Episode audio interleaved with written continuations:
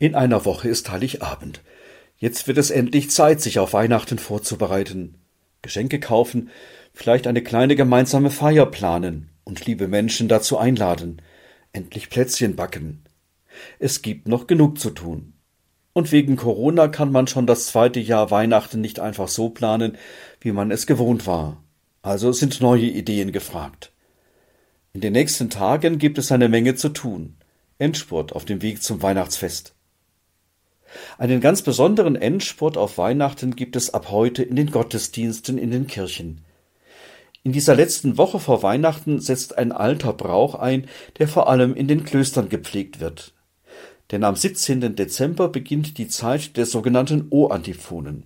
Im Abendgebet wird der letzte Gesang mit einem besonderen Vers eröffnet, der immer mit dem Buchstaben O beginnt.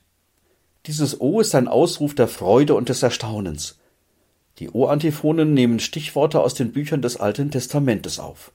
O Weisheit Gottes, O Schlüssel David, O Morgenstern, O König aller Völker. Sie beziehen diese dann aber auf Jesus, in dem Gottes Nähe zu uns Menschen ganz anschaulich geworden ist. Und dieser Jesus wird mit diesen O-Rufen herbeigerufen. O Weisheit, O König, komm. O komm doch.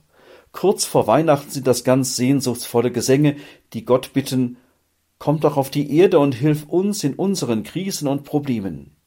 Jetzt in Corona-Zeiten passt das, finde ich, ganz besonders. Ich werde die O-Antiphonen dieses Jahr jedenfalls besonders intensiv singen und beten. O Weisheit, o König, o Jesus, komm und steh uns bei. Sei bei uns in dieser Pandemie. Hilf uns.